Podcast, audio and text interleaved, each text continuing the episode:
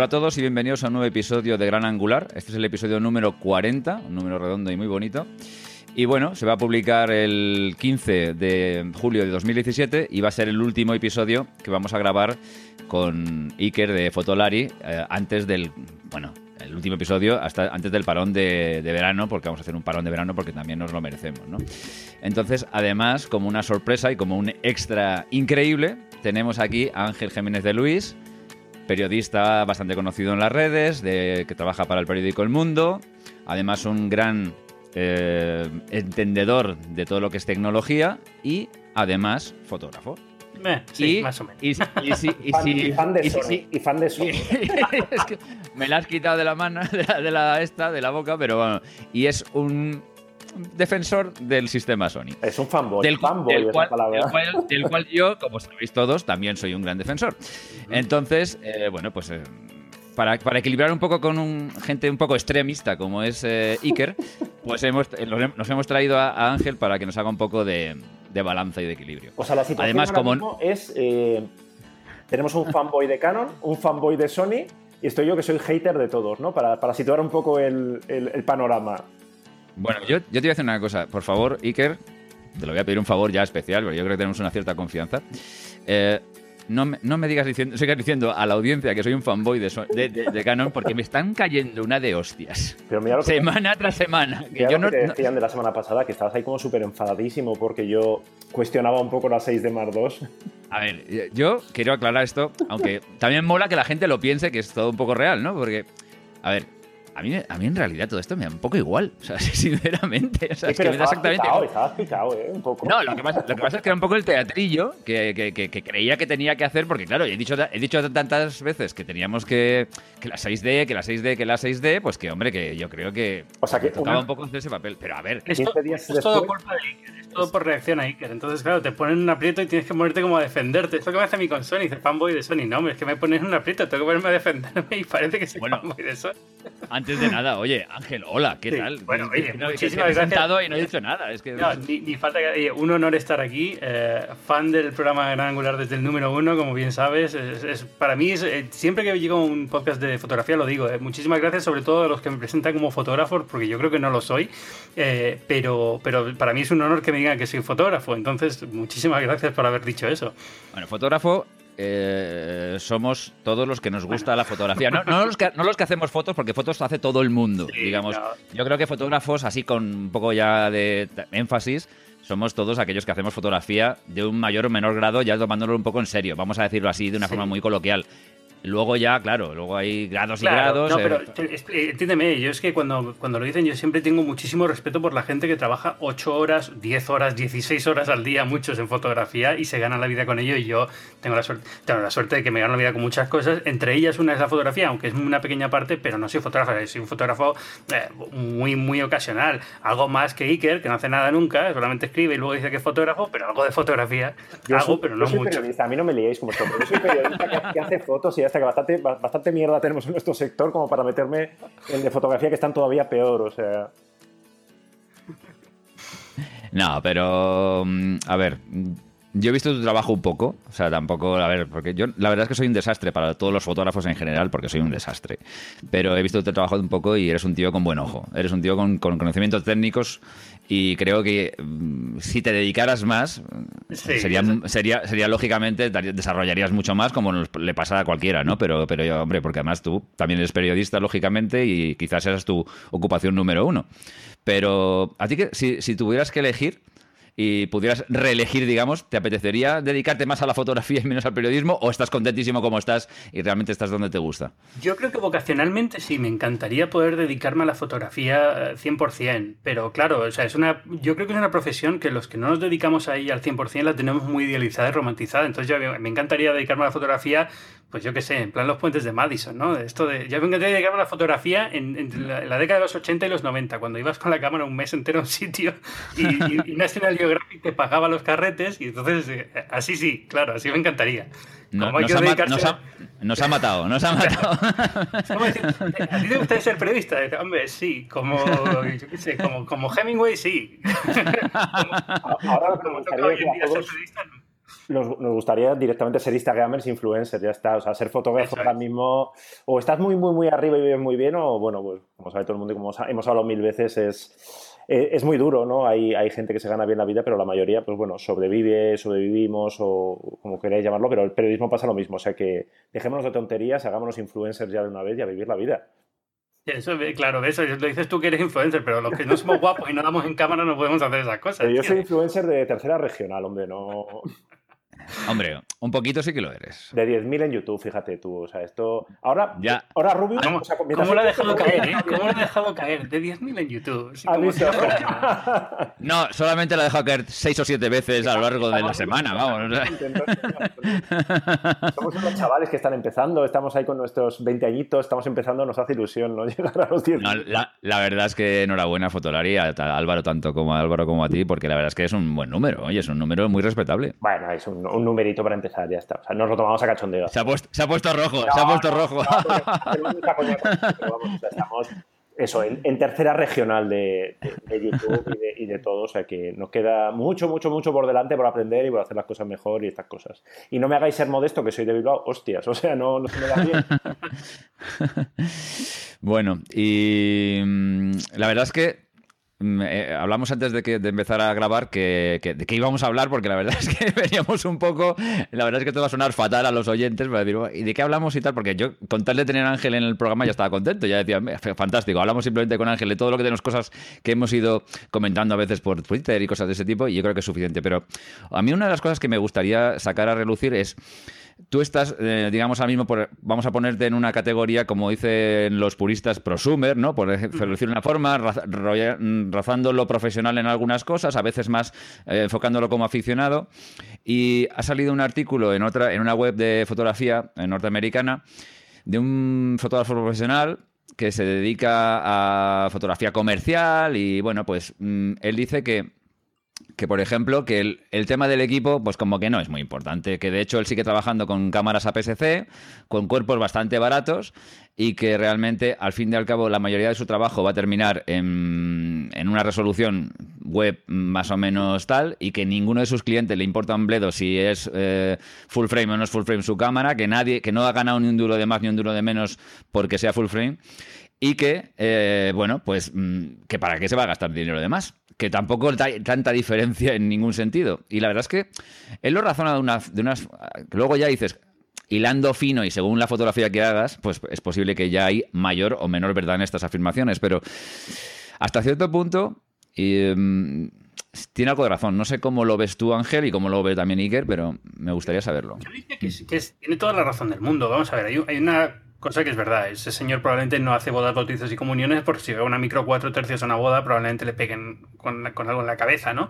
Uy, lo que acaba de decir. no, decía, ahí que hace poco había una pelea en una boda o algo de esto. No sé si tenía que ver con esto, pero en general eh, la, sensación, la sensación que da cuando alguien, eh, sobre todo la gente que no tiene mucha fotografía y contrata a un fotógrafo profesional, suele ser la, te esperas a alguien que venga un equipazo de la bomba. Y eso quiere decir un equipazo grande. Pues si no sabes de fotografía, no sabes cuál es el resultado de la foto hasta que no lo ves. Con lo cual, lo único que tienes para, para valorar es ¿qué ha parecido este señor? ¿Parece profesional o no parece profesional? Y parece mentira, pero un equipo grande tiende a parecer más profesional que uno que no lo es. Cuando sabe fotografía sabes que no es verdad, pero como mucha gente cuando te contrata no es fotógrafa, lo, que sabe es lo que he visto en películas, lo que ve en otras bodas y demás. Entonces, hay ciertos trabajos en los que si tienes la reputación suficiente ya te puedes mover con la micro 4 tercios y mira, yo tengo este, este portfolio, todas estas fotos las he hecho con micro 4 tercios, mira qué maravilla, pero como estáis empezando yo creo que es una propuesta un poco dura. Ojalá, ojalá, oye, ojalá este señor evangelice lo suficiente como para que la gente se dé cuenta que la cámara no importa tanto como el resultado, ¿no?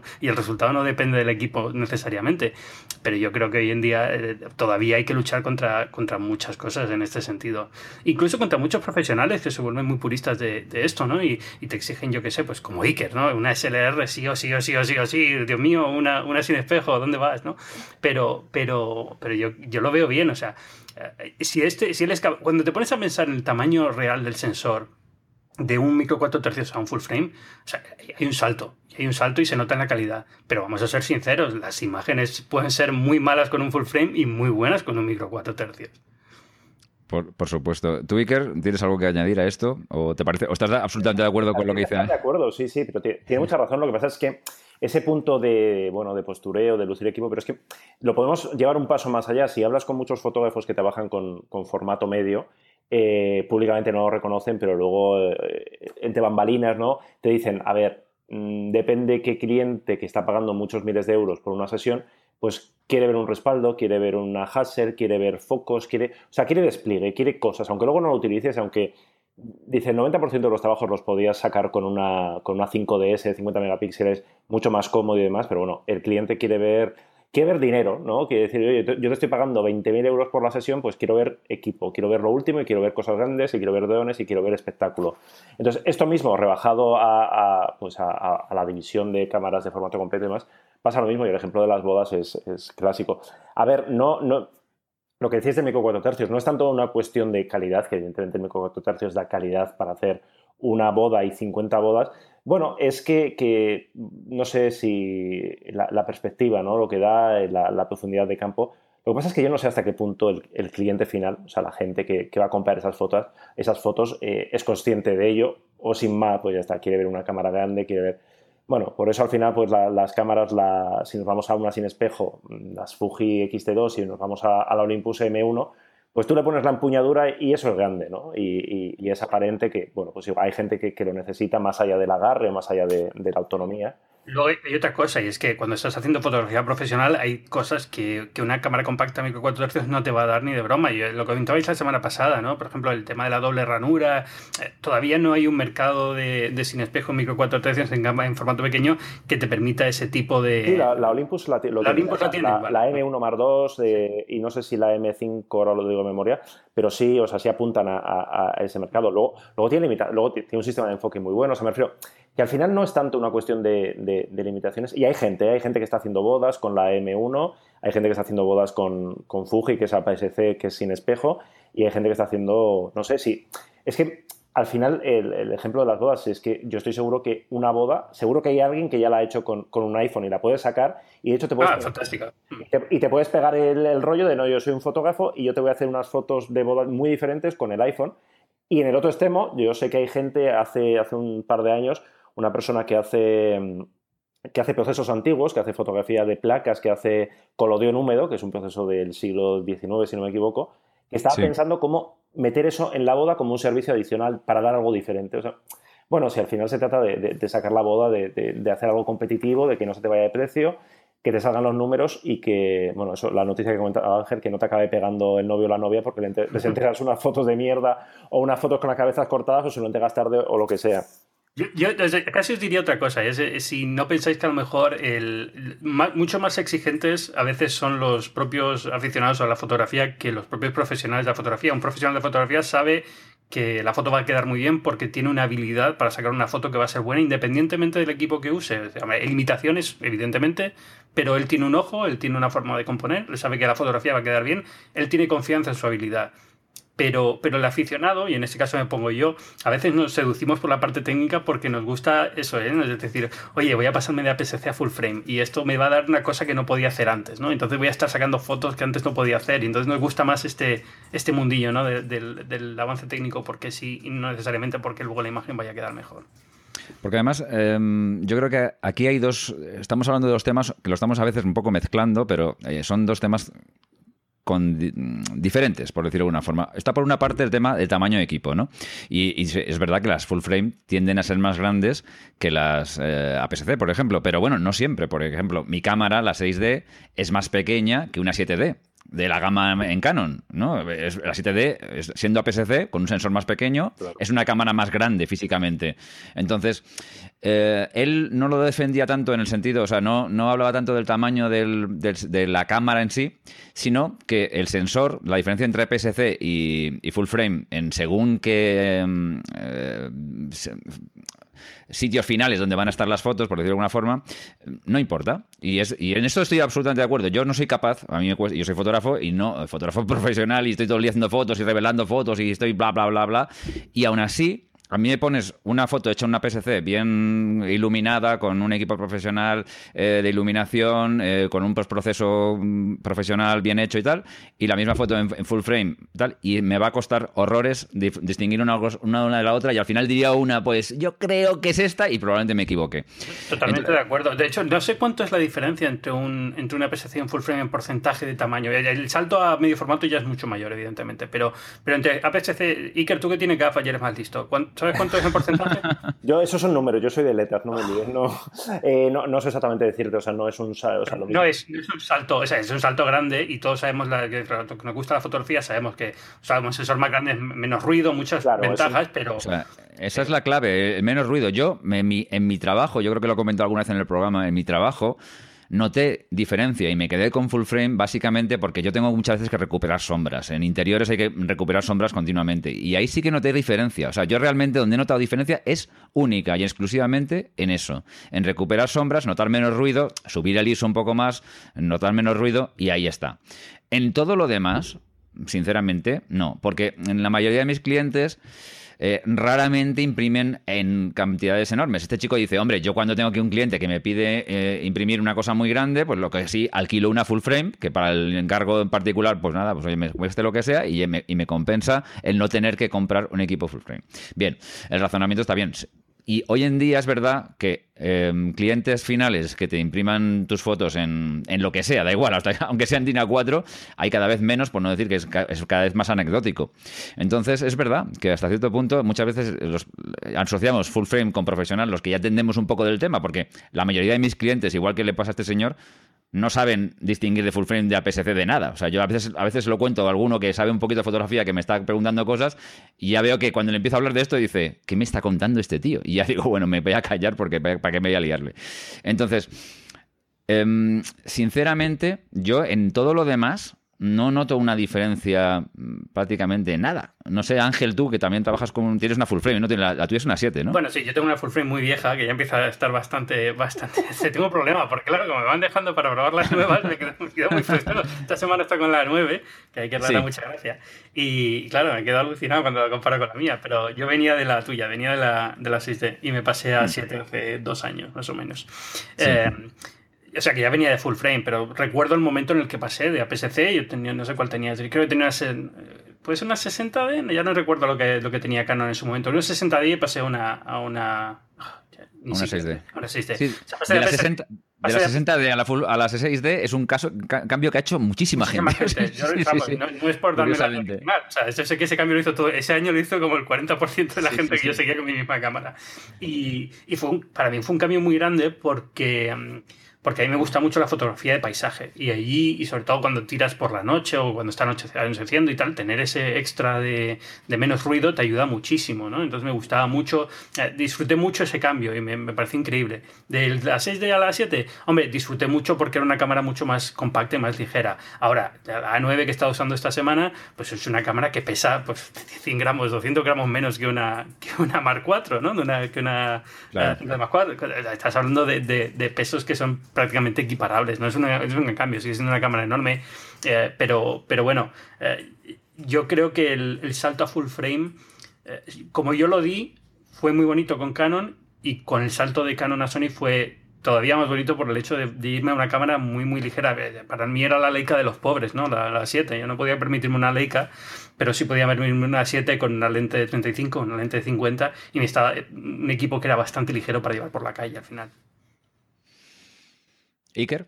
Os, escucho, yo os, estoy escuchando.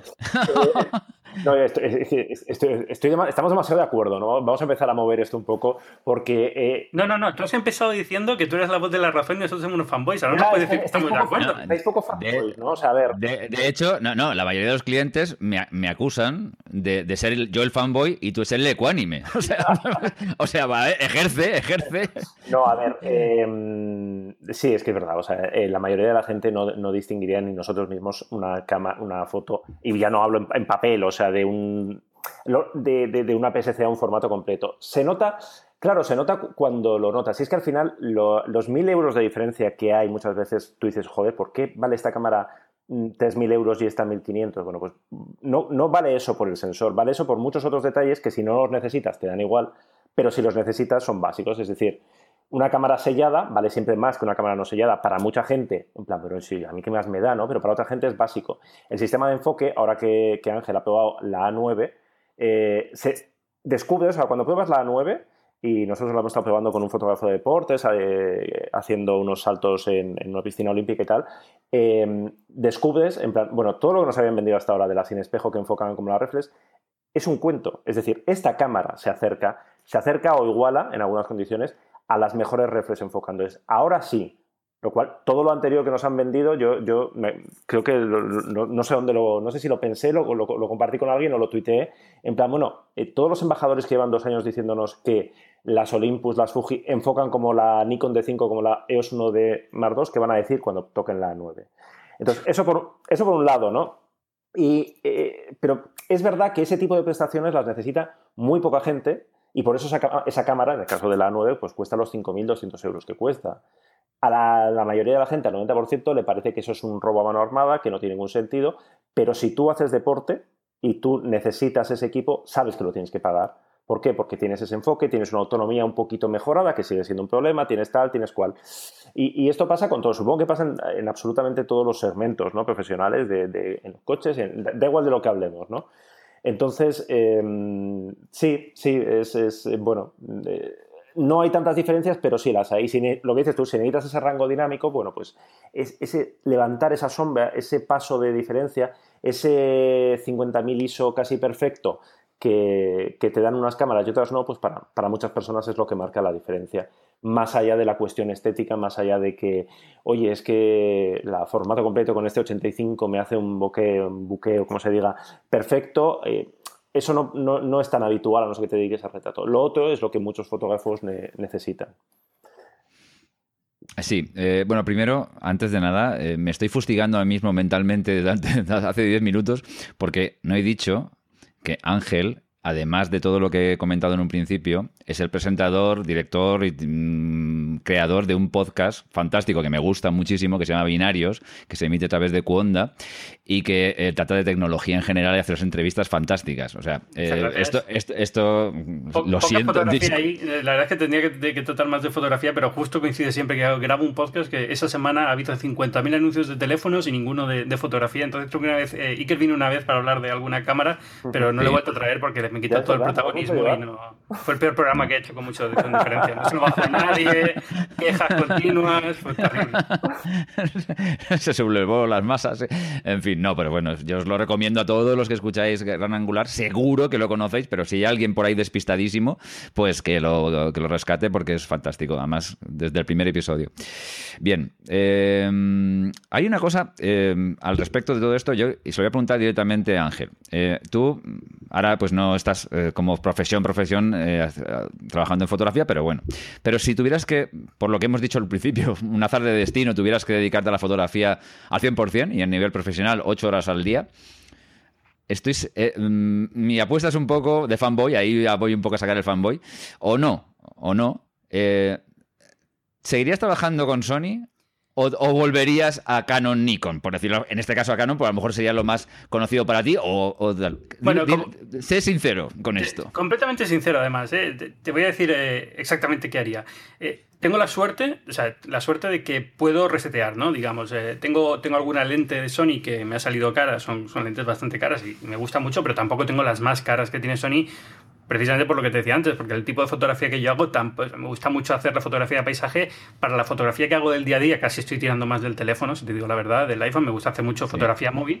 Y entonces, para cuando utilizo la cámara buena, necesito unas ópticas muy concretas que tampoco son tan caras. Podría hacer un cambio de, cuerpo ahora mismo sin ningún problema ninguno y irme de sistema sin ningún problema. Y de hecho, con la 6D lo estuve, lo estuve pensando, ¿no? Ahora cuando salió la, Canon. Eh, mm. 6D, de 6, d 6D, de, de X sí, la... Nikon, vale. Eh, siempre tengo un Estás pensando en la de 820 ya y te digas. Calla, calla, estás adelantando. Esto es lo que iba a decir. Eh, entonces yo seguiría con Sony. ¿Por qué? Porque es, para mí están haciendo cosas interesantes y como me gusta la fotografía a nivel de, de prosumer, como tú dices, le encuentro mucha gracia a esto de que Sony de repente está haciendo cámaras que no está haciendo nadie más y que esté apostando por, por algo que nadie más está apostando. Para mí, la gente que hace este tipo de cosas, y en su momento me pasó con el iPhone cuando Apple lo sacó, y en su momento pasó con 50.000 cosas más, me gusta la gente que se arriesga así y hace una cosa que es técnicamente interesante. Que vale que a lo mejor no te puede valer para el trabajo o no te gusta personalmente porque prefieres otras cosas, pero yo creo que nadie puede decir a Sony, eh, eh, estás haciendo una basura de cámaras. Todo lo contrario, está haciendo unas cámaras increíbles. Eso es, indudable que no. y, el, mundo de la fotografía era súper aburrido antes de que Sony llegara con esta propuesta. Eh, llevamos años con, con, la, con, la, lucha entre Nikon y Canon y que, que prácticamente las cámaras eran, que hacían siempre las mismas, ¿no? repetidas un poco entre unos y otros. Que sí, que yo entiendo que había bastante... y que probablemente me saltará y dirá, no, no, o sea, cuando Canon presentaba una y Nico se quedaba un poco atrás y luego Nikon presentaba. Ahora, yo cambiar, eh, para mí lo ideal sería quedarme en Sony, porque me gusta lo que está haciendo. Eh, si yo tuviera que cambiar y pudiera elegir en qué condiciones quiero trabajar, probablemente haría trabajos de fotografía en los que no me preocuparía tanto eh, tener una, cámara muy rápida, por, lo que te decía, ¿no? El tipo de fotografía que yo hago, a lo mejor alguna vez he hecho cosas de moda para amigos y demás, entonces, bueno, este tipo de cosas yo creo que las podría resolver con una Sony perfectamente, sin ningún problema, y me gusta. Ahora, tengo muchísima curiosidad por ver lo que hace Nikon. Me ha decepcionado un poco la, la Canon, pero tengo muchísima curiosidad por ver lo que hace Nikon. No soy el único, bueno, no soy el único David, decepcionado un poco con la... Sí, no, y que, a ver, estoy contigo, estoy contigo en lo que dijiste el programa anterior, ¿vale? Eh, pero eh, entiéndeme, cuando digo decepcionar no es que diga, Dios mío, Canon, ¿qué has hecho? Que no, o sea, me parece que es una cámara correctísima, eh, está bien, creo que hace las canonadas que suele hacer Canon, ¿no? De, no, ponerte el vídeo 4K y estas tonterías, pero, pero no deja de ser una cámara bastante buena. O sea, yo me iría muy contento ahora mismo a, a una Reflex porque he hecho algunas cosas de menos de reflex, ¿no? De la batería. Eso es una cosa que de verdad me mata en Sony, que es que las baterías son, duran muy poquito. Eh, claro, yo, yo voy a eso. O sea, si tú tienes que dedicarte. Claro, es que. claro, ocho, horas eh, fotografía, no sé, tío, pues fotoreportero o, o, paisajes a lo bestia. O sea, digamos, pues, tú eres. Eh, pues dices, mira, tengo que ir a hacer viajes constantemente, irme a Palatín Patán, a Kathmandu, a no sé qué, no sé cuántos, hacer unos paisajes increíbles y venderlos. Entonces, tienes que darte un equipo que primero, y voy a decirlo un poco correntintín, súper fiable, súper eh, también, eh, digamos, por decirlo de una forma, em, versátil y eh, que, pues bueno, si te vas a Kathmandu y estás por ahí y tal, pues que no te deje colgado en cualquier cosa o que las baterías no te que llevarte 500 baterías para que, para que no tal. Entonces, eh, yo sé lo que voy. O sea, quiero decir, cuando, si la mayoría de profesionales siguen eligiendo Nikon y Canon, mm, no creo que, hay, bueno, hay muchos que a lo mejor tendrán subvenciones o su empresa lo que sea y tal y cual, no sé, sí, no, puede ser. Pero hay muchos que lo hacen o lo hacemos por una mera cuestión de fiabilidad y de, y, de, y, de, ser lo más normal. Porque dices, ¿para qué te vas a complicar la vida por muy molongi que sea Sony? Que lo es, que es, es que es molongi. Yo tengo una Sony y me, me parece súper divertida. Pero mm, a nivel profesional, es otra historia. Y entonces, eh, Iker lo ha dicho muchas veces y estoy de acuerdo, que además hay una cuestión de a veces, en según qué ámbitos eh, profesionales, pues de, compadreo, de ayudarse, de toma mi objetivo y tal, igual, no sé qué, eso también ocurre. Pero incluso los profesionales solitarios, eh, es una cuestión, yo de verdad, yo he trabajando muchos años con, con Canon y no recuerdo un problema con un cuerpo. No, bueno, yo tampoco he tenido ningún problema con las A7 durante los últimos tres años, ¿no? Pero también el nivel, de, uso que llevo Pero claro, claro, claro, pero yo es que estoy, yo es que estoy, claro, claro, no, no es por compararme contigo, porque son cosas distintas y no es una chorrada compararnos, pero, pero, claro, yo son, yo son días de 8, 9 horas grabando vídeo, grabando tal. Mi, mi, mi 6 de número uno ya ha pasado holgadamente de los 100.000 disparos. Que, es, el límite que es el límite de la en teoría de la garantía del, obturador entonces y sigue y sigue funcionando como el primer día y, no sé. entiéndeme si tú me dices que me tengo que ir a Kathmandú probablemente una Canon o una Nikon sea la mejor opción solamente porque te puede pasar cualquier cosa y en Kathmandú es probable que encuentres una Canon o una Nikon de repuesto o una lente que necesites y es poco probable que encuentres una Sony no pero si yo tengo control absoluto y es un estudio yo qué sé me mudo el año que viene que probablemente tengo a Estados Unidos me voy a ir a Atlanta lo que sea y tengo un mm. estudio que me creo yo mismo no veo ningún problema en, usar Sony. ahora, ahí, tampoco. Ahí tampoco eh, por eso digo, depende mucho del tipo de fotografía. Eh, por eso digo que no sé si me cambiaría o no. Lo que te, te puedo decir es que tengo muchísima curiosidad por lo que haga Nikon y no descartaría pasarme a Nikon de la misma forma que durante los últimos meses no he descartado pasarme a Canon hasta que ha salido la cámara y he visto que no encajaba muy bien con lo que yo esperaba, ¿no? Pero, pero, pero no, no tengo ningún reparo en pasarme de sistema porque ya lo he hecho y sé que para mí, como no soy un profesional, el coste es mucho menor. O sea, no tengo que, no tengo que sufrir si no tengo una lente, porque al fin y al cabo la lente que quiero es la que tengo y soy no, no, soy un profesional que, que, se juegue la vida porque no tenga en un momento dado una, una lente determinada. ¿no? Entonces, para, en ese sentido es más fácil y por eso yo cacharreo mucho y me gusta tocar una cámara y otra y no me importa pasarme de una a otra. Eh, es verdad que siempre tiendo a ir a full frame porque es un hábito ya cogido y entonces, eh, eh, sobre todo ahora que ya van a tanta resolución, ¿no? cuando las tienes full frame, la 9 y todas estas, ya tienen unas resoluciones enormes que todavía en APS te cuesta encontrar. ¿Qué resolución tiene la 9? Por cierto, no me acuerdo. ¿Cuánto es, eh, Iker? Vuelvo a sacarnos de dudas hasta aquí. 20, si no recuerdo. No, 20 no, no, no, no, no, no, 20. Sí, porque es muy rápida. Yo creo que sí, está como optimizada. Hostia, o 24. Ahora, ahora estoy. La 24 sí puede ser. 24 puede ser porque es la que tenía también. 24 megapíxeles sí puede ser. 24, pero la, la 7R2, por ejemplo, ¿vale? Eh, mm. eh, ¿Cuánto es la 7R2? ¿También 24? Las, sí. ¿Por qué, tengo en la cabeza 40? No sé qué estoy pensando ahora en 40 24 y 36. La 9 son 24. 24 la, 9, la 9 24 sí, igual, la 7 24, 20, 24 con 2, sí. Vale, sí. Yo, yo, vengo de la 7 que tiene. Eh, ya ni, ni, ni recuerdo ahora. La 7 24, sí, sí. ¿También? Sí, sí. Pues no sé por qué tengo yo la idea de que tengo más resolución. Te la tienes que cambiar, ¿ves? Cualquier, cualquier tontería. Pero bueno, eh, cualquier, no, pero bueno, da igual. A PSC, ¿se está llegando a 24? No, generalmente eso queda en 16 por ahí, ¿no? Bueno, ahí las últimas andan ya por 24. Sí, sí, los últimos sensores son de 24 ya en APS-C. Pero bueno, lo que te decía, el tema de la resolución. Pues acostumbrado ya a ciertas cosas de, de, los sensores full frame. Que no pasa nada por irme a una PSC tampoco, me podría ir perfectamente a un Fuji y sería muy, muy feliz, o una Olympus buena y sería muy feliz. O sea, no, para mí el costo de pasar de sistema no es, eh, no es especialmente grande hoy en día. Eh, para un profesional sí. Entonces, eh, que me hagas esta pregunta para mí es como, sí, encantado, ¿sabes? Si, si, la, si voy a ponerte en el equipo perfecto, o sea, casi me preocupa más el, las lentes que voy a poder tener. Y en ese, en ese sentido, Sony está bien porque puedes ponerle prácticamente cualquier lente que haya existido, ¿no? Con un par de adaptadores a, la cámara. Eh, pero, bueno, no, tengo ningún problema en pasarme de sistema. Claro, también el tema de adaptadores, por ejemplo, a ver, yo también aquí, mm, no, yo no voy a ser canonista, voy a ser canonista y niconista, o sea, voy a decir, para que nadie se sienta tal. ¿Por qué no? Eh, porque nunca haces caso a Pentax, ¿qué pasa? Voy a ser canonista, niconista y pentaxero. Eh, no, voy a ser canonista y niconista. Hay una serie de, lentes, y esto ya lo hemos dicho también unas cuantas veces, que no las encuentras en otras gamas. Y eso que Sony está haciendo mucho, muy buen trabajo en ese sentido, o sea, está sacando muchas lentes, yo creo que es la, cama, es la, es la eh, marca que está sacando más lentes tal para igualarse o lo que sea, y encima también tienes de terceras marcas que también empiezan a hacer para Sony y eso está fenomenal. Pero sigue habiendo un déficit de, lentes comparado con lo tal, sobre todo lentes ya un poco especializadas y cosas de ese tipo, ¿no? Entonces, claro, ahí también yo soy de la opinión que si puedo tener un cuerpo que, me, que, no, que no necesito un adaptador, ¿para qué voy a tener un cuerpo con un adaptador que me puede dar un fallo en cualquier momento y ya que puede haber una pérdida de calidad o cualquier historia? es que, no, completamente. ¿para qué? para, qué es para. Porque no es solamente esa lente, es que con adaptadores puedes, puedes abrir a cualquier lente histórica que quieras utilizar, ¿no? Eso es un poco la, gracia.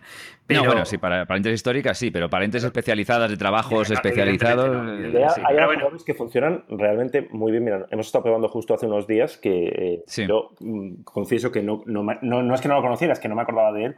Eh, y eso además a Ángel le, va a encantar. Eh, sabéis que ahora mismo Sigma no tiene objetivos para Sony. Se supone que 2017 finales, 2018 va a sacar una, bueno, va a sacar sus ART para montura FE, pero de momento lo que tiene es un adaptador, el MC11 creo que se llama, que puedes usar los últimos eh, objetivos de Sigma, o sea, los, que has sacado de, en esta nueva etapa de Sigma, digamos, de los últimos años, en, sobre Sony. Es un adaptador pequeñito.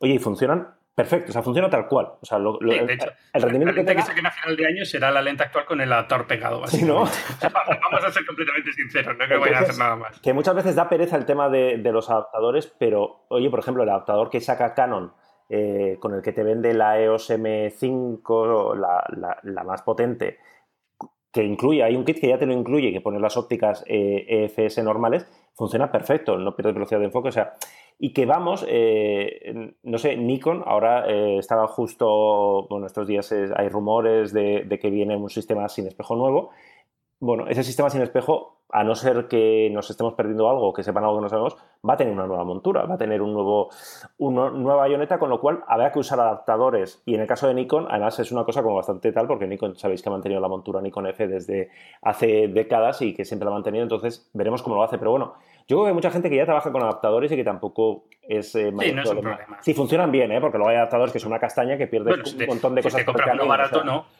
pero, pero si tienes uno medianamente decente, es, eh, no, tiene por qué ser un problema. Eh, pero por eso te digo, que a, mí cambiar no me, no me cuesta en absoluto. Entonces no tengo ningún problema ni ningún tipo de lealtad más allá del hecho de que me he gastado una pasta en los últimos años en Sony, pero igual que me gasté una pasta en los últimos años en Canon antes de cambiarme y no pasa nada, ¿no? lo bueno del equipo es que si lo tratas medianamente bien, tampoco pierde mucho valor y lo puedes siempre revender, lo que sea. Yo lo trato fatal y entonces acabo ganando una porquería de dinero cuando lo revendo. Pero, pero si tienes un poco de cuidado y eres un poco cuidadoso, no pasa nada, te puedes pasar de sistema sin mucho gasto. Yo, si me dejáis ser adivino, yo sé lo que va a hacer Ángel. O sea, yo ya sé, más o menos me imagino sus, sus próximos meses de, sufrimiento y demás. Entonces, va, va, ahora está con la 9, va a volver de verano y va a decir, ya sé. No, eh, la, la 9 la pierdo ya mañana, o sea, tengo ¿Ah, que volverla ya. Sí, qué, cabrón, es que poco la dejan.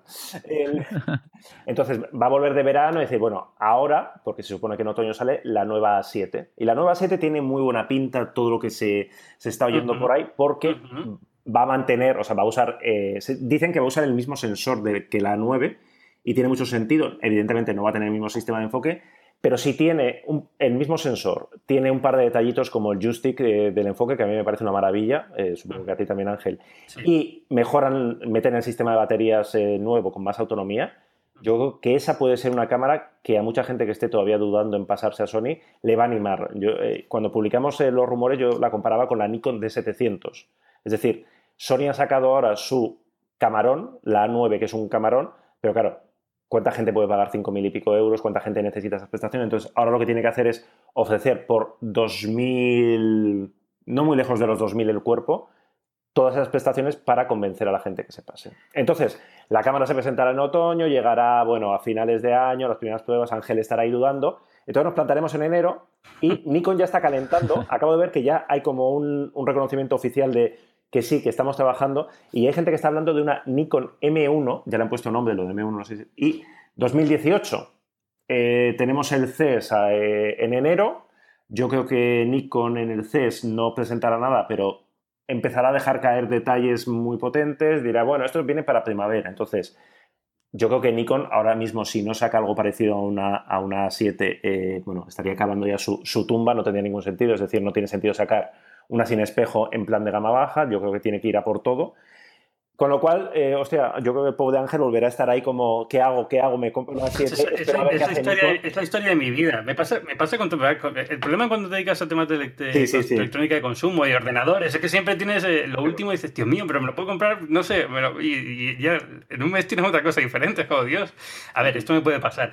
También te digo una cosa, no tengo ningún tipo de apego a sin espejo, más allá de que entiendo que de cara al futuro casi todo acabará más o menos siendo sin espejo tanto temprano, ¿no? Es una cuestión a, a mil años años vista todo acabará siendo sin espejo porque eh, el espejo en sí todavía tiene algunas cosas que... sin espejo, sin visor, sin obturador, claro, serán cámaras que... Claro, al final sacará la foto con los ojos, ¿no? Pero, pero, pero entiéndeme, o sea, no es un tema que me preocupe. Yo me puedo ir ahora mismo a una Nikon buena con espejo y encantado de la vida porque hay cosas del espejo que todavía he hecho, hecho en falta, ¿no? Es verdad, ahora cuando he probado la 9, eh, lo del obturador electrónico parece una tontería, pero...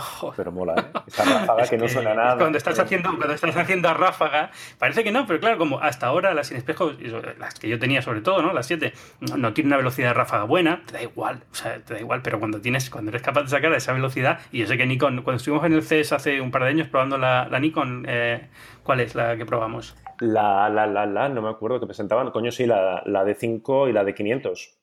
La de 5, ¿no? La sí, que sí. tenía también un modo Rafa que no sé cuánto era, pero una locura. Sí, sí. sí pues, 14, eh, creo, que llegaba a los 14, 14 una cosa así, sí. Cuando, cuando entras en este nivel de, de velocidad y te, te, ya te da gustito el escuchar, ¿no? A la velocidad a la que va, eh, volver, a, volver al, a algo más lento te da un poco de, de, de, repelús. Pero vamos, que no tenía ningún problema en irme tampoco a, a Reflex. ¿eh? No, no, no, es un tema. Yo entiendo que te, te hace gracia lo de sin espejista y demás, pero eh, eh, más, más que nada porque me gusta lo nuevo y lo que es diferente diferente y entonces por esto me ha gustado mucho siempre Porque sin espejo. Encima nos estamos olvidando de otras, me, me había olvidado, claro. La Canon Full Frame sin espejo, lo que iba a ser la, que algunos la llamaron la M6, o sea, lo que iba a ser la 6D Mark II, pero sin espejo. Yo estoy seguro que mm. Canon acabará sacándolo, con lo cual, bueno, ahí ya directamente yo te comparas una Lomo, yo creo, una instantánea y ya está. si no fuera porque de verdad tengo cero, cero pasión por el tema de la fotografía analógica y yo empecé en fotografía analógica. Yo cuando empecé fotografía eh, era en la época en la que estaba la carrera de periodismo y revelábamos en analógico. Y, pero no tengo ningún cariño a esa parte. O sea, fue una época que recuerdo con, con gracia porque era estudiante y me divertía lo de hacerlo de los líquidos y demás, pero no es algo que le tengo un especial cariño a la fotografía analógica, o sea que de lomo no me vas a coger, pero en la vida, en la vida. lo, más que vas a coger es que el homography de vez en cuando saca estas lentes raras que hace en plan experimental y son divertidas para usar un par de, un par de días. Yo, fíjate, cuando, cuando habláis de estas cosas, como ahora que estáis hablando de las, de las lentes especiales y la homografía y todo eso, eso es lo que me gustaría a mí recuperar de la fotografía que no, ya no tengo prácticamente. O sea, yo tengo ya poquísimo, poquísimo interés en probar lentes divertidas, eh, fotografías alternativas, eh, cosas eh, analógicas. Es que no, estoy, o sea, llegas a, no, no, aborrecer la fotografía, ni mucho menos, no la aborrezco. Pero tú, ¿te acuerdas que has dicho, Ángel, al principio, el tema de lo que pasa cuando eres profesional y el enfoque que ya es distinto y tal? Pues, pues es que es esto. O sea, al final, cuando oigo, te oigo hablar a ti y te digo así con con gracia, con interés sobre algunas cosas de ese tipo, yo no tengo ninguno, sinceramente. No, no, lo entiendo perfectamente, pero eso es lo que decía Iker también. O sea, Iker, como yo, sí, divertido de Iker y, lo, mío es que nos dedicamos a esto también por trabajo, pero desde un ángulo diferente, ¿no? Entonces, uh. Iker está siempre probando cosas nuevas. Entonces, es divertido porque, bueno, pues una lente que no se va a comprar, pero que la puedo usar dos días y dice, ay, qué divertida esta foto que me, ha salido, ¿no? Pero es, verdad, es verdad que con los años pierdes, y es una pena parte de la ilusión, incluso cuando pruebas cosas, porque eh, de vez en cuando llega una cosa, o sea, no sé, llega una óptica divertida, llega por, divertida porque sea muy exclusiva porque sea muy, una cosa muy rara. Y, nosotros nos lo pasamos muy bien cuando hacemos un vídeo de una cámara así un poco más chorra, una instantánea, no sé, algo diferente, pero entre esas cosas hay un montón de cámaras que también nos dan pereza, entre comillas, nos dan pereza por, bueno, porque has probado mucho, ¿no? Al final llevas, yo qué sé, yo llevo 12 años probando desde la EOS 300D hasta la, y vamos por la 800D y me he comido todas. Entonces, llega un punto que es como, joder, más de lo mismo, ¿no? Y pasa con eso, con la Nikon, con la Pentas, con, la Olympus, con... Entonces, sí, pierdes un poquito y, eso es una pena por la parte de, bueno, tanto Ángel como yo que nos dedicamos a probar esto, porque yo creo que perdemos de vista ese punto de ilusión que muchos aficionados tienen, pues bueno, cuando haz, porque es una inversión, es su cámara, le coge mucho cariño, la cogen con mucho entusiasmo y nos dejamos, bueno, pues eh, a veces es, sí, la, 800D o la, la gama esta de, Canon, yo creo que es el ejemplo perfecto que las ves y dices como, joder, más de lo mismo, ¿no? Pero claro, pero para alguien que va a ser su cámara, la coge con toda la ilusión del mundo y es la mejor cámara del universo, entonces, complicado, es complicado a veces. No, pasa, pasa, eso, a, mí me pasa en dos vertientes, me pasa en, en, el, en vertiente fotografía pura y dura y luego me pasa en el, vertiente cacharrismo, ¿no? O sea, eh, la vertiente pura y dura, por ejemplo, yo no, no lo he comentado nunca, esta, esta semana lo hablaba con un, con un oyente que me había mandado un email y tal. A mí, por ejemplo, me encanta la fotografía de retrato. Me encanta, me chifla. Yo creo que es la fotografía que más me gusta, sinceramente. No más que la de interiores, esto está muy mal que lo diga, pero me gusta, me gusta mucho, me gusta mucho el retrato.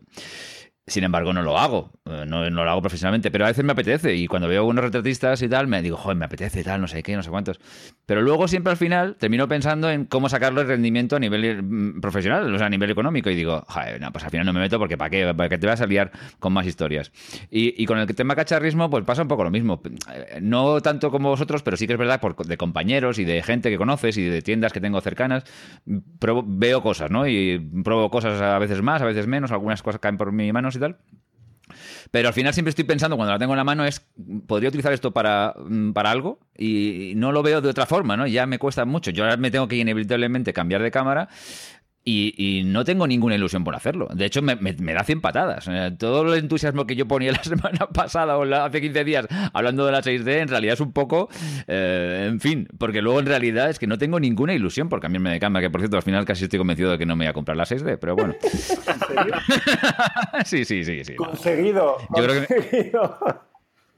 Bueno, no, bueno, conseguido a medias porque creo que creo que la opción número uno, salvo. Yo voy a esperar, voy a ser. Tampoco tengo prisa, o sea, salvo que alguna de las dos se muera y tal. No creo, espero que no. Pero mm, creo que voy a esperar un poquito a ver. Sinceramente, tengo interés por ver lo que saca Nikon, incluso también, incluso hasta otro punto, eh, ver qué pasa con la nueva 7. Porque, oye, ¿por qué no? Voy a ver, la, ver, ver qué es, ¿no? Y qué, qué tal. Pero la opción número uno es la Mark IV, la 5 de Mark IV. Yo, diría que lo que, sí, lo que sí he notado es que con el tiempo lo que más me está empezando a ilusionar es la lente, ¿no? Es decir, eh, yo imagino mm. que eso le ha pasado a todo el mundo, ¿no? Conforme ya la cámara empieza, las cámaras que tenemos son todas fantásticas, ¿no? Podemos ponernos aquí a decir que si la 9 es más rápida, la 7 es más lenta, pero oye, incluso mi A7 sigue siendo una cámara increíble. desde el punto de vista de las fotos que he podido sacar a lo largo de, mi vida, es la mejor cámara que he tenido, evidentemente, tema técnico, entonces cada vez son mejores, pero es que estamos en unos niveles muy, muy buenos ya. Es que incluso mi iPhone tiene una calidad muy buena de foto, ¿no? Eh, y entonces, eh, digamos que lo que ahora me da más gusto es, eh, bueno, pues, ¿qué le pongo delante, ¿no? Y qué, me permite hacer esta lente y hasta dónde me lleva y hasta, y hasta dónde puedo jugar con los límites de la cámara y a ver qué sale. Y, y, más allá de la lente, incluso edición, a mí, a mí me gusta mucho editar la foto. A mí me gusta incluso sobreeditarla muchas veces. Y he pecado de sobreedición como no, he, como no ha pecado nadie en el mundo, ¿sabes? Eh, pero me gusta también eso, ¿no? Jugar hasta dónde puedo rescatar sombras, hasta dónde puedo rescatar luces, hasta dónde puedo forzar las curvas y, ver qué sale, ¿no? Y no tengo ningún tipo de reparo tampoco en hacer fotografías que mucha gente me miraría y diría, pero ¿qué es que estás haciendo? Es casi una imagen sintética. A me da igual, el HDR me gusta. me quejo cuando se usa, cuando se abusa de ello en sitios donde no se debe abusar. Yo siempre, siempre he sido una, y creo que lo he hablado con Iker alguna vez, ¿no? Últimamente en, fotografía de prensa se nota muchísimo HDR, sobre todo cuando en zonas de conflicto y tal, y dices, bueno, tío, o sea, párate un poco. Pero a nivel personal, oye, experimentar es fantástico.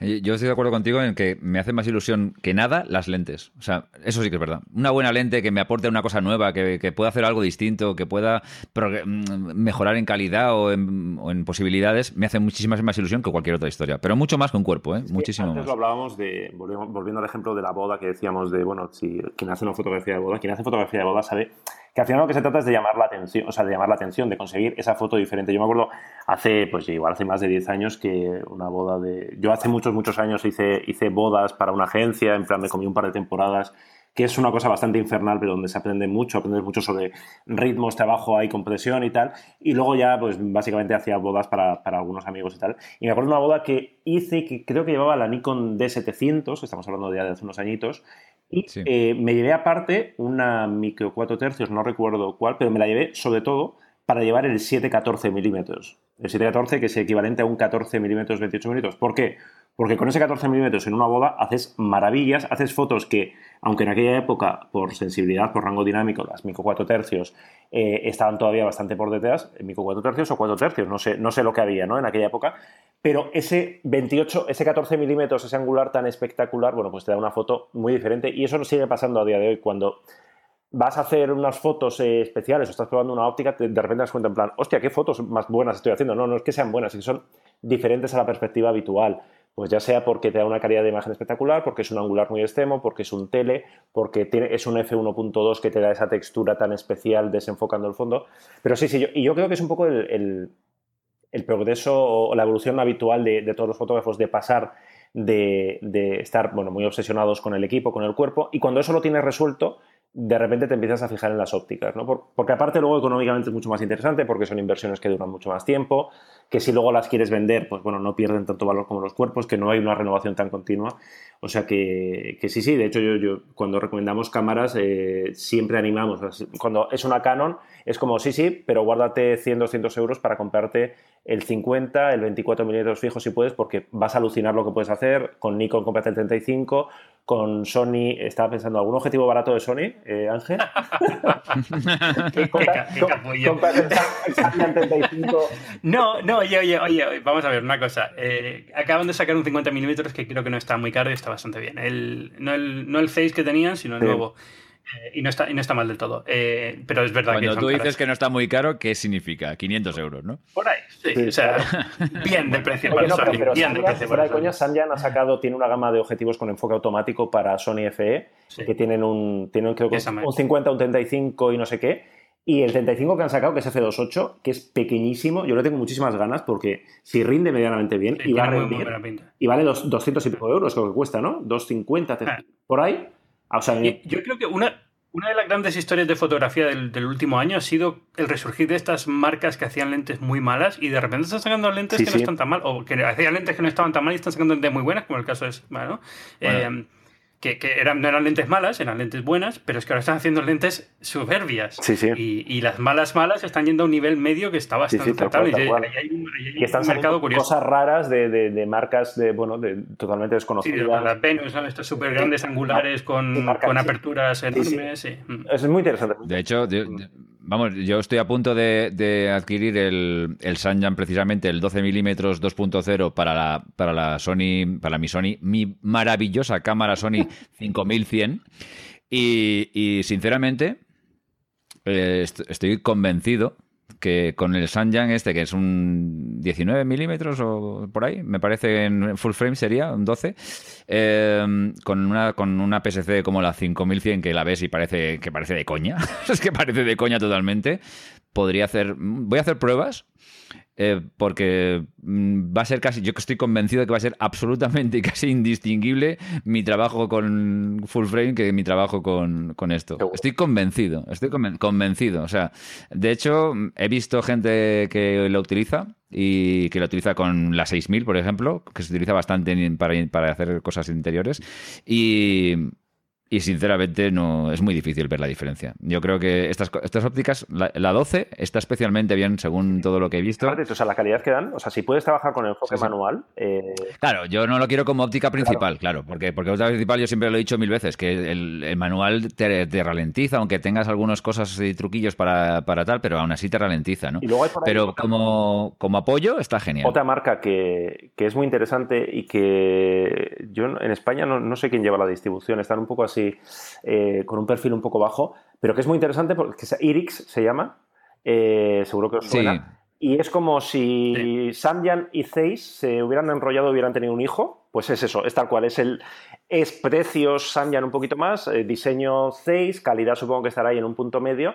Precio. Y, o sea, y es que una.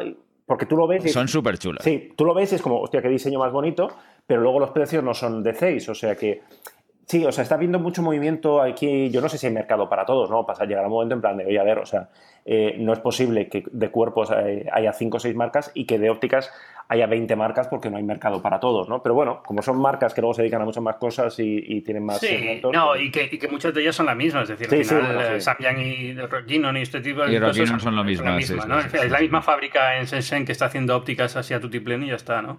Al final es un tema que al final una de ellas vivirá, la otra morirá, pero la, la fábrica sigue fabricando, ¿no? Sí, no, pero yo estoy, estoy con, con, con, Iker lo que decía de, de Irix. Irix es súper interesante porque la verdad es que yo tenía uno en la mano y me pareció una óptica con una construcción fantástica. O sea, tiene una pinta fenomenal y, los resultados que, que dan a nivel eh, calidad, esquinas, eh, definición, nitidez, son bastante buenos.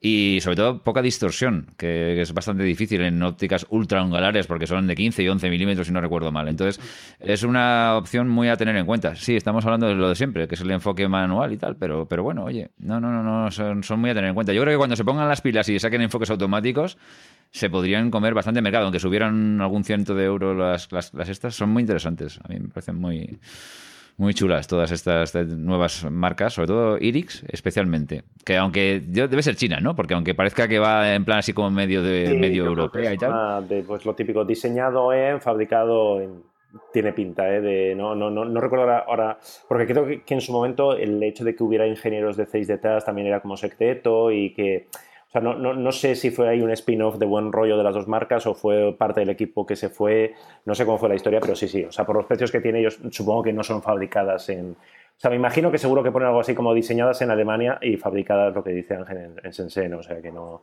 Pero bueno, ya mm. está, pues como... Y yo de los objetivos, yo ya sabes que siempre hemos aquí hablado mucho de los John Nuo, que me parece como el, el no va más, ¿no? De, del, del precio tirado. Eso ya es, sí, eso, son, yo soy un gran fan de los John Nuo, tengo de hecho ya, de vez en cuando siempre tengo alguno por ahí y la verdad es que, a ver, es lo que dices tú, un día se te cae al suelo, se te descascarilla y dices, bueno, pues lo siento, ¿qué vamos a hacerle? No te das ningún disgusto, pero para la calidad, para lo que te han costado, la calidad que dan son fantásticas. Es una de las ventajas, por ejemplo, de tener Canon o Nikon, ¿no? Que puedes, eh, que al final todo te vale, ¿no? Porque es raro que alguna marca de estas no te fabrique siempre para una de las dos o para las dos, ¿no? Sí, aquí, aquí los de Sony es donde estamos fastidiados. Yo lo de Sigma por ejemplo, me está empezando a sentar bastante mal. Pero usa el adaptador, hombre, que, ya digo que va bastante bien. Sí, no, si al final es eso. Ya, estoy seguro que la que saquen a final de año va a ser el, la actual con el adaptador pegado, tal cual. Pero es que además lo, que lo veo venir con la, misma dimensión con 200 euros más, exacto. Sí, sí. Bueno, por cierto, ahí, ¿qué, ¿qué, tal el nuevo Sigma 2470 este F2.8 Art? Que lo has probado, ¿no? Pues muy bien, pero yo no sé, supongo que en mi cabeza me hice ilusiones de no solamente va a ser más barato y va a ser estabilizado, sino que va a ser mejor que el Canon. Y, no lo es, no lo es. no lo es buscándole las cosquillas, ¿eh? o sea, buscándole ahí la esquina 24 F28, que yo, es verdad que la mayoría de la gente, la gente normal no va por la vida mirando las fotos al 100%, eh, mm. pero es decir, es una óptica muy buena, es una inversión muy buena. Yo ahora tengo muchas ganas de, compararlo con el, con el Tamron porque ha sacado también un 2470-28 de precio un poquito más caro, pero sellado y todo el mundo está hablando muy bien de él. Y Tamron está haciendo las cosas muy bien últimamente. Entonces, pero bueno, en cualquier caso sigue es una óptica estupenda por 1.400 euros. El Canon anda por los 1.800 o 2.000, por ahí andan, si no me equivoco. O sea que, y el de Nikon también, el, el de Nikon estabilizado se va más allá de los 2.000. O sea que me parece una alternativa muy, muy digna. Lo que pasa es que yo creo que no sé, nos hemos animado tanto con, los Sigma, con los ART de, focal fija, que son tan rematadamente buenos, que igual en mi cabeza estaba, yo estaba esperando, pues eso, un 24, un 35, un 50 y un 70, 2.8 de calidad fijo. Y es como, no, amigo, esto, esto no existe, ¿no? O sea, si existiera costaría muchísimo más y la óptica tendría que ser mucho más grande. Fíjate, o sea, que, que a mí me ha gustado mucho. Me parece un poquito más pesado de la cuenta, porque pesa, con la tontería, pesa 200 y pico gramos más que el Canon. Y es como, hostia, estamos hablando de unos pesos, o sea, no pesa, tanto, no pesa tanto como el 2470 GM que ha estado probando Ángel. Pero... No, pesa tanto, pesa como el Alcano, más o menos. Ah, un poquito pues más. Hostia, pues igual, igual, pesa más y todo. Entonces... Ah, no, espérate, no, creo que pesa ciento y pico más el conjunto de la. El conjunto, sí, sí, sí, Pero es verdad que el objetivo debe estar como, por ahí como el Sigma. sí, sí, el objetivo es bastante descomunal. Entonces, y yo después de probar lo que, y, ahora voy a hacer el momento de spam, que supongo que ya lo sabéis porque ha salido en todos los telediarios, que por fin en Fotolari hemos estrenado la sección en mi mochila. Y maravillosa, maravillosa, maravillosa. Me ha encantado, me ha encantado. Que estábamos ahí. Sí, sí, sí, Estábamos, yo estaba expectante, expectante y la verdad es que. Está genial. ¿Sabes lo que más me gusta? Que no sale Iker. Es genial. Siempre ese. ese es el punto, ese es el punto que, lo, que, la, que la remata de buena, ¿no? pero, un vídeo de Fotolari que no te que aguantar a Iker. Está, está, bien visto. Entonces salía, eh, en el primer capítulo salía Ana Jiménez, que es una fotógrafa que a mí me encanta porque es una gran fotógrafa que le gusta muy poco hablar de, sí misma, ¿no? O sea, este tipo de, fotógrafas que hay en todos los diarios, en muchos medios, que no están todo el día dando charlas, que no, hablan de ellas mismas, pero que luego ve su trabajo y, es una maravilla.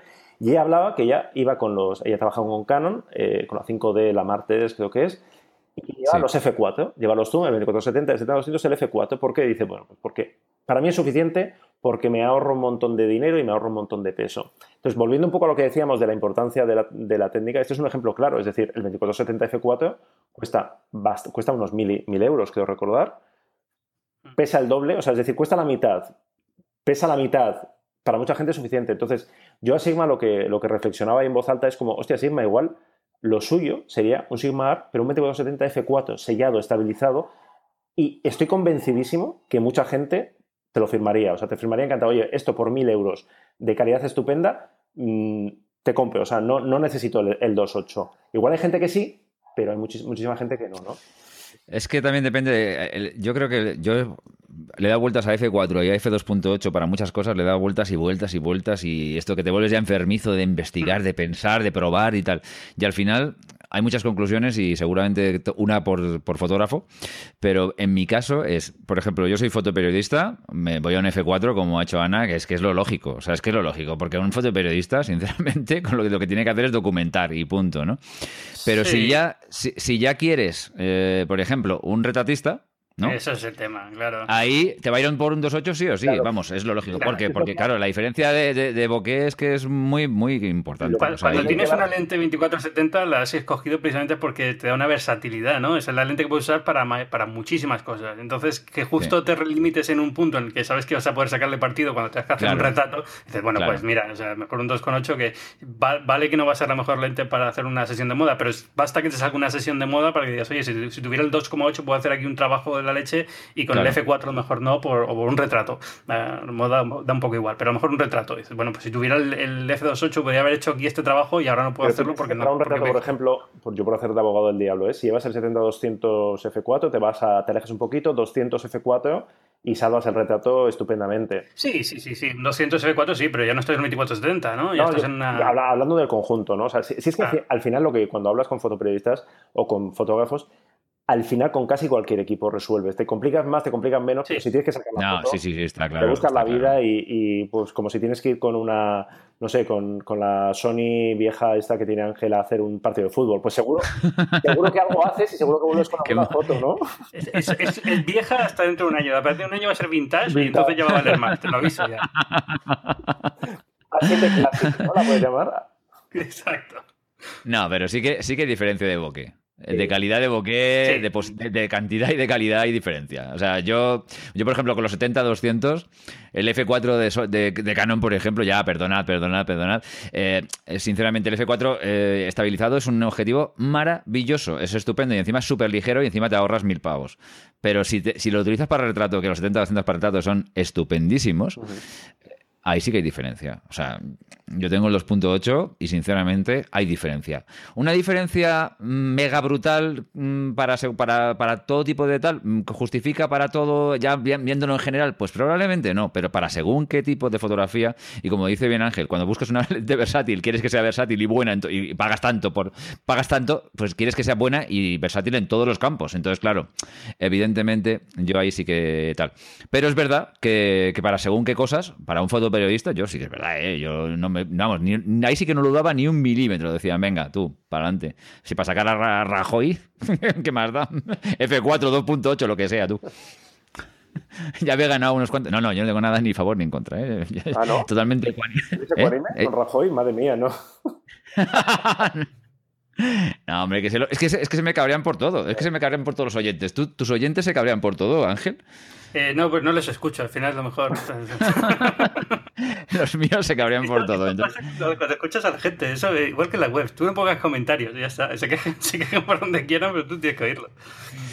Nada, bueno, pues, pues eso. Pero bueno, en fin. Y. Y bueno, también, eh, y solo quería preguntarte una cosa, eh, digo, Iker, perdón. ¿Realmente, de, qué esperas tú de, los, de, lo, de lo nuevo que va a sacar Nikon? Porque tú has dicho antes un poquillo y tal, pero ¿qué es realmente lo que tú crees que, por lo que tú estás metido ya en rumores, historias? O sea, ¿qué podemos esperar lo que esperamos a Nikon? Qué, bonito, ¿no? Daba un libro esto como de embarazo. ¿Qué, qué, esperar cuando estás esperando a Nikon? a, Nikon.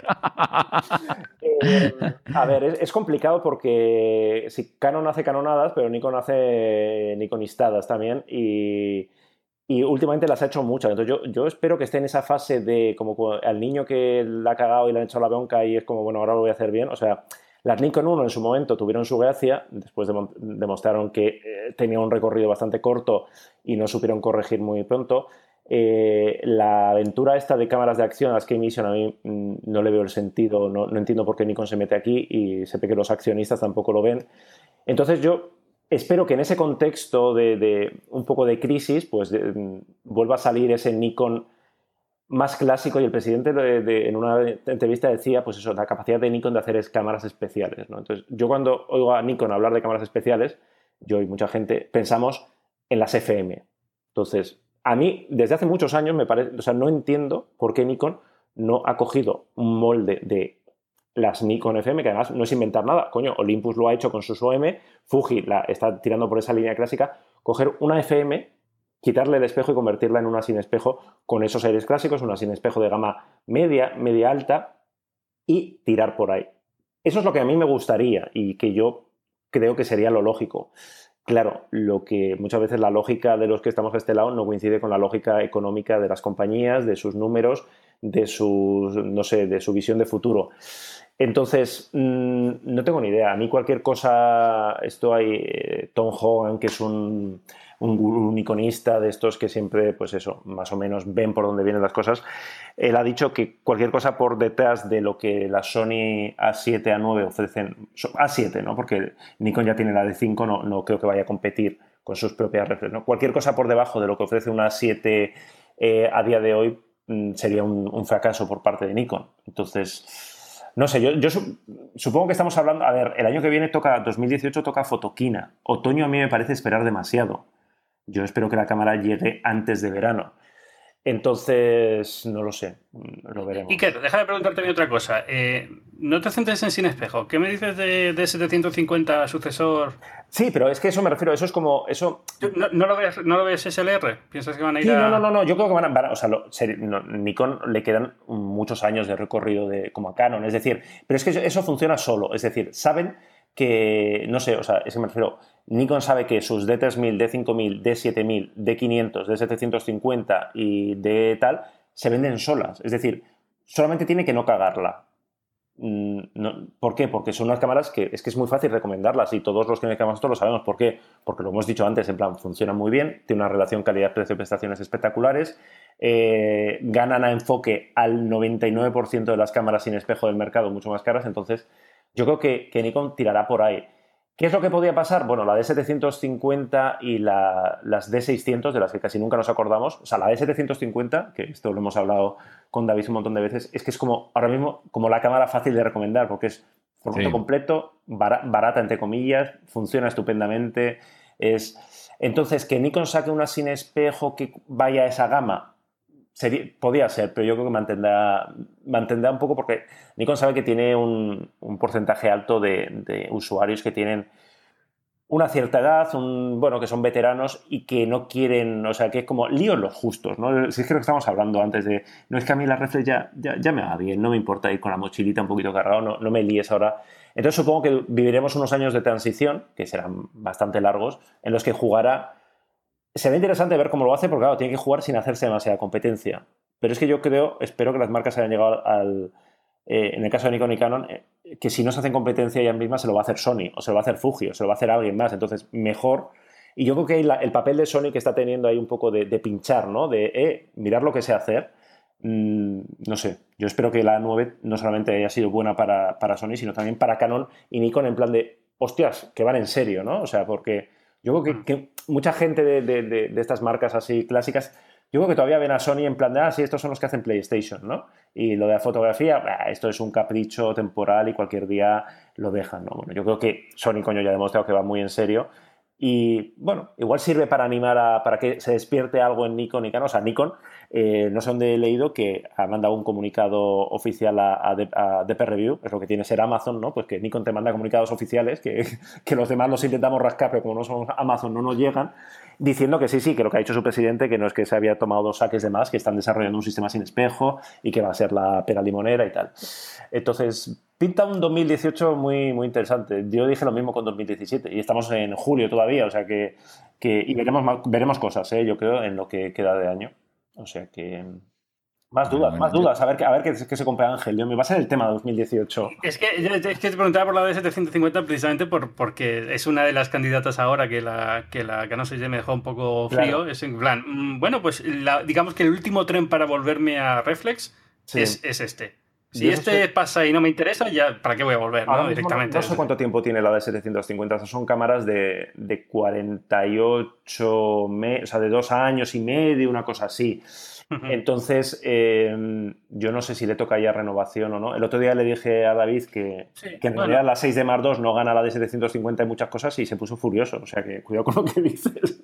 No, no, no, no, no, no, no. no. Ahora, totalmente en serio. Voy a decir una cosa. Una de las opciones que barajo, yo no sé si lo dije otro día o, si eso, lo siento, eh, es comprarme, pasarme a Nikon cogerme la 750, que es una cámara que yo siempre recomiendo, porque lo que dices tú es fácil de recomendar porque es buena, y es buena, además es muy equilibrada y tal y cual, y cogerme esa óptica que me encanta, que es la descentrable 19 milímetros, que me viene genial, que es tan barata y, que, pero que bueno, que lo puedo equilibrar teniendo en cuenta que la, que la 750 tiene un precio bastante razonable, porque es que, claro, la, Mark IV es casi el doble que lo que cuesta, que lo que cuesta una, una 750 y ya está. ¿Qué pasa? Que, por ejemplo, mm, a mí eso me plantea algunos problemas, pero que no voy a contar porque son un poquito más rollo, a, nivel, a niveles solucionables, pero que ya evidentemente tal, por cambiar sistema, no, no por otra cosa, pero, pero es una opción que barajo y no te creas que para nada la descarto, porque a mí la gran historia del 4K, no 4K, mm, no digo que Me da igual, me da igual, porque yo si necesito una cámara 4K para grabar en vídeo, me compro una cámara mm, que va a grabar en vídeo en 4K y no voy a utilizar la misma que utilizo las fotos porque sería una chorrada.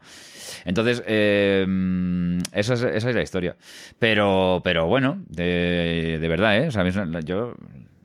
No, no, que todo lo contrario. Yo tengo una experiencia muy buena con Nikon. Yo estuve, ya lo he dicho alguna vez, yo estuve utilizando Nikon para nivel profesional durante un tiempo con una cámara semi de estas, de una, una 7000, que me iba fantástica y tal. Lo único que es que, claro, eh, tienes una serie de automatismos ya cogidos con los dedos, con las Canon y tal, los menús, todo te es muy familiar y de repente. Lo vas a pasar en Sony que no veas con los menús. Claro, no, no, yo, yo, yo, cada vez que cojo las, la 5000, la 5000 la 5000 la estoy utilizando, por ejemplo, cuando hago vídeos como segundo cuerpo para, hacer dos tomas, ¿sabes? Entonces, para poner tal. Entonces, para eso está fenomenal. Y, pero claro, yo me, tiro, a veces los clientes se me quedan mirando como diciendo, este tío lleva media hora tocando esa cámara tan pequeña. Y es que no, me pierdo por los menús de una forma espantosa, te lo juro. Ay, los menús de Sony, los menús, bueno, están, están, están cambiándolos ya, ¿eh? O sea, la última generación llega con un menú así medianamente. Sí, el menú es bastante mejor que el de la 7, pero ahora sí. Pero ahora sí le queda, ¿eh? Le queda. Y es que además la, 5100, que es una cámara totalmente para, para, aficionado, lógicamente, y tal igual, es una cámara que, así, así como sensor y todo eso está fenomenal, porque la verdad es que es igual que el de la 6000 y todo eso, pero a nivel mm, mandos, es unos mandos muy básicos para, para, eso, para el típico tío que no tiene ninguna prisa para hacer nada, ¿no? Entonces es bastante liosa para eso. Pero bueno, en fin, no, pero al final te aclaras, ¿eh? Con un poco de paciencia lo, lo sacas. Oye, yo quiero. Es que va un poco a colación. Hay una, pregunta de un oyente, y ahora que estáis los dos, yo creo que esto aquí vamos a opinar todos. Mira, mira, me dice: Me llamo Francisco Pico y me encanta vuestro podcast. Me, acompañan en mi taxi todas las noches. Bueno, oye, pues fantástico, fenomenal. Hago fotografía deportiva y uso una Nikon D7000, que hasta hoy me ha eh, servido bien. Pero quiero dar salto full frame ante la demanda de copias de gran tamaño que me hacen. Oye, mira, pues oye, curioso, sí. Mira, que está hablando de que nadie imprime y a ti te resulta que te están pidiendo tal. Bueno, oye, pues nada, me la envaino. Eh, me llaman la lengua. Me llama mucho la atención la Sony A7 2R y 2S y no sé cuál es más propia para lo que hago. He oído que también son algo lentas de enfoque y eso me frena. Aconsejadme y de esas, de esas tal, eh, y si de esas ninguna, ¿cuál es Nikon? Yo, ah. si, si, quieres la, la, cojo yo porque por, por ser el oficial fanboy de Sony de Moniker. Presupuesto, y... presupuesto 2.500 pavos. Estamos en directo el embajador de Sony.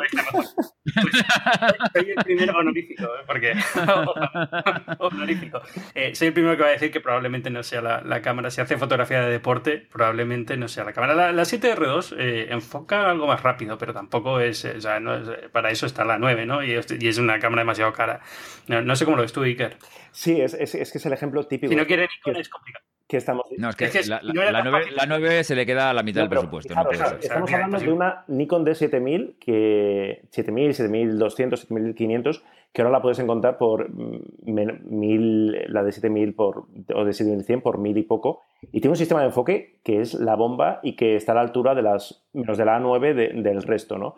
Entonces, eso es lo que pasa muchas veces, lo que, más allá de las coñas que hacemos con la red de la sin espejo, es que eso no existe, es decir, no hay ninguna sin espejo tan económica que enfoque como esta. Entonces, en este caso, sí, es que tendría que irse a, bueno, la A7S2 por velocidad y por tema de sensibilidad podía, lo que pasa es que, claro, está dando un salto eh, con doble pirueta. Tiene enfoque hacia atrás. Claro, con doble pirueta, es decir, para conseguir un sistema de enfoque que va a ser mejor que el de la D7000, pero no va a ser muchísimo mejor, va a pagar 3.000 euros por el cuerpo, va a tener que ampliarse ópticas entonces, igual la D750, que tampoco tiene un enfoque de la leche para deporte, pero igual puede sobrevivir con él. Porque es que si no, a ver, no, de, si no quisiera formato completo, yo casi le diría la de 500.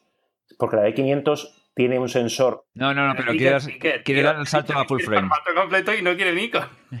Ya, yo, soy, en lo que hace Álvaro siempre se me enfada porque la gente pregunta en plan, hola, quiero una Sony de formato completo. Y yo digo, pues mira, te vas a comprar un Olympus de... No, pero es que a veces la gente, eh, eh, y esto es un... Tenemos que poner un nombre a este síndrome del quiero una Sony porque sí. O quiero una sin espejo porque sí. Es como, no, coño, razonemos, porque con en el caso de la D7000, para foto deportiva, la evolución lógica es la D7500 o la D500, porque él dice para hacer copias, no, pero si es que me refiero, eh, la evolución de la D7000 a esto, a estos sensores, es que a no ser que te hagas un post, o sea, un póster de 5 metros cada día, no, tiene resolución de sobra, tienes, o sea, no, es un problema. Eh, y en foto deportiva lo que te interesa es que las fotos estén enfocadas, más que tener una resolución de, de, no sé, de 24, de 36, de 40 megapíxeles, no, 24 los tienes sin ningún problema. Entonces, yo me voy a atrever a cuestionar lo del salto a formato completo para, para foto deportiva y foto de acción, cuando tiene opciones dentro de, de la marca en la que está, con las ópticas que supongo que tiene, que le van a servir, se va a ahorrar una pasta, no sé, y se va, no se va a complicar la vida. Porque muchas veces hay gente que se plantea hacer el salto, y esto nos pasa mucho en el, en el Hola que hace, que es como, es que vas a hacer todo ese salto y te vas a quedar igual. Es decir, vas a cambiar de equipo, vas a tal, y lo único que vas a conseguir es, bueno, un, equipo un poquito más ligero, pero que en este caso no se habla de peso, o sea, que eso supongo que le da igual, y en el resto te vas a quedar igual en el mejor de los casos, con lo cual no le veo mucho sentido. Pero una pregunta, eh, porque yo no lo sé. ¿eh? ¿Qué diferencia hay entre la R y la S de la gama A7 II? La S es eh, más sensible luz, eh, la R es... Eh, bueno, ya no sé si en esta última, en su momento la R era sin el filtro de, paso bajo. paso bajo. Sí, ahora van, todos sin... Yo creo que van, van todos sin filtro. Sí, a ver, claro, en el caso de la S, no nos olvidemos, claro, nos estamos saltando un detalle curioso. La S tiene 12 megapíxeles, ¿eh? Claro, si quiere más resolución. Pero la sensibilidad es brutal. No, no, la sensibilidad es brutal. O sea, la sensibilidad no, es, no, es, una buena cámara en su caso porque lo que quiere es ampliar la fotografía. Claro, o sea, la S si tiene que comprarse una, tendría que ser la R de, de cualquier forma, ¿no? Porque tendrá, que tendrá 24 megapíxeles. Y la R yo, creo, yo, creo, que la R en enfoque se le queda un poco peor que la. Claro, para, es que para deportes, claro, es que, es que hace deportes. Entonces, claro, las recomendaciones lógicas van a ser las que está haciendo, las que está haciendo Iker, salvo que le aconsejemos, y voy a decirlo yo, una Canon, por supuesto, por supuesto, que parece lo lógico. Incluso yo, diría, yo, diría que...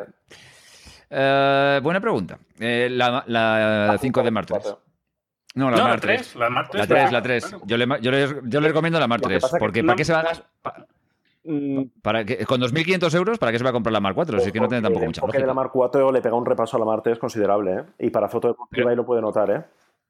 ¿Es malo el de la Mark 3? No, no, es malo, pero quien ha probado la, la 4 y ha probado la 3 y fotógrafos que hacían cosas de acción y tal, es como, hostia, mm, me costaría mucho volver, ¿eh? O sea, que con la Mark 3 se ha hecho mucho deporte y se ha hecho mucha foto de acción y, y, muy guay, ¿eh? Pero, claro, eh, no sé. Bueno, pues la recomendación es que se compre la 3 y nunca pruebe la 4. Nunca. Exacto. Oye, Ángel lo ha clavado. Lo ha clavado. Para que se la compre y que no vuelva a conectarse a internet ni escuchar podcast nunca más y así eh, no, tendrá la tentación de, cambiarse, ¿no? No sé. Lo que me está sorprendiendo es que, es que, es que Iker no le recomiende la Pentax. Iker, ¿qué está pasando? las Pentax, el enfoque es un poco, es un poco patatero. Yo, yo la gente, por ejemplo. Da igual, tú recomiéndola, tú recomiéndola. La gente que hace, que hace fotos de, acción en plan deportes extremos y se va al monte, yo la, la, K1 o la KP la recomiendo porque es como, es que le, va, le puede pasar un camión por encima y va a ser la única que te va a aguantar. O sea. Entonces, eh, pero sí, para el enfoque, o sea, para deporte, bueno, se queda un poquito corta. No enfoca mal, pero no enfoque de seguimiento, pues no, no, no lo haría.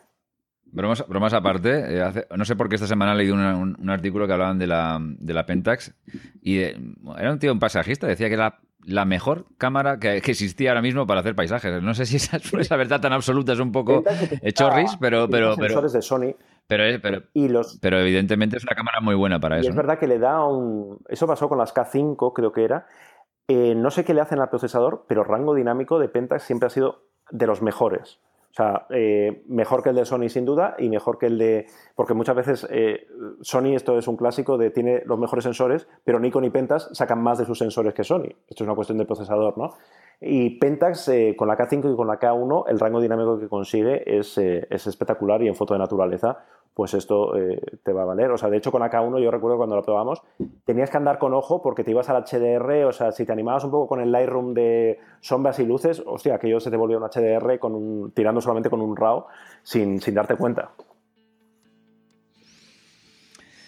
Total, bueno, amigo, pues yo creo que... De ah, un vistazo a la D7500 y a la D500, depende un poco el presupuesto, porque son cámaras, tiene un sensor APS-C, pero que es una, ahora mismo es el mejor del mercado, tiene sensibilidad, tiene rango dinámico, tienes un enfoque que no te lo acabas, o sea que no te compliques la, yo creo, no te compliques yo Creo, yo creo que sí, yo, yo, yo fíjate, voy a apostar con... Por, por lo que acaba de decir Iker, y después de pensarlo un poco, yo diría no saltes a full frame Porque es que encima, además, vas a perder el. Vas a, vas a tener una cámara más lenta, igualdad de condiciones económicas. el, recorte, que, aquí va muy bien para. Y el recorte va a ir en tu contra. Vas a, vas a, necesitar ópticas eh, mega caras para llegar a la misma, a la misma distancia. Entonces, en deporte, precisamente en deporte, eh, es que, eh, por da igual, las impresiones, bueno, no sé, es que claro, es lícito de las impresiones, pero es que aún así yo creo que no merece la pena. No sé, de verdad, no sé qué impresiones te están pidiendo, pero honestamente no creo que con las cámaras modernas tal, la D500, para lo que quieres hacer, es increíble esa cámara, es, es maravilloso ese cuerpo. Para eso, yo creo que sí. Pues, Como la 7 la 7 Mark II también es una buena cámara. Otra Nikon que hemos vendido, venga. Venga. Yo después de este podcast me voy a volver a, me voy a, volver a, Reflex eh, a PSC. me estáis dejando con mucha duda aquí. Es que es verdad, es que a veces hemos hecho un poco. Ah, eh, es, lo que decíamos al principio, es que depende mucho del tipo de fotografía que vayas a hacer y no, no hay una respuesta perfecta, no hay una cámara perfecta, es que depende mucho del tipo de fotografía que hagas y cada uno tiene una diferente y depende mucho de si lo usas profesional o no y demás. Entonces, evidentemente, hay, hay para todos. Hay para todos. Bueno, pues oye, yo creo que ya hemos pasado de la hora, que es lo, lo, de rigor de este podcast, es pasar de la hora, porque si hay un podcast de menos de una hora empezamos a sospechar que pasa algo. Entonces, pero tampoco quiero abusar demasiado de, sobre todo de Ángel, que, está haciendo un esfuerzo y se lo agradezco muchísimo que haya, que haya venido a, Gran Angular. Y eh, bueno, Ángel, pues voy a decirte las típicas chorradas, pero que, son ciertas. Que esta es tu casa, que vengas cuando quieras, que me encantaría que volvieras, porque me lo he pasado genial y que. Y queremos saber qué es lo que hace al final, ¿no? Nos enteramos. Cuando, cuando queráis. Para mí es un honor. Y, bueno, lo cuento sin problema. O sea, el día que yo me cambie de formato os lo cuento y el día que no me cambie también os lo cuento. Pero vamos, eh, tarde o temprano me tendré que comprar una cámara y no me he comprado, no, no he actualizado la 7 por temas de que soy periodista y tengo el salario que tengo. Pero, pero cuando consiga ahorrar para alguna nueva y tarde o temprano llegará una nueva, yo creo que o, la Sony o la nueva Nikon o algo me tocará cambiar y yo encantado de venir aquí a contarlo. En, un sitio donde hay un fotógrafo, no, no digas que, que tienes un mal sueldo. También, es verdad. no, tengo la suerte de ser rico como vosotros los fotógrafos, entonces. Ya, ya, sí, sí. iba, a decir, iba, a decir los, iba, a decir los, cojones.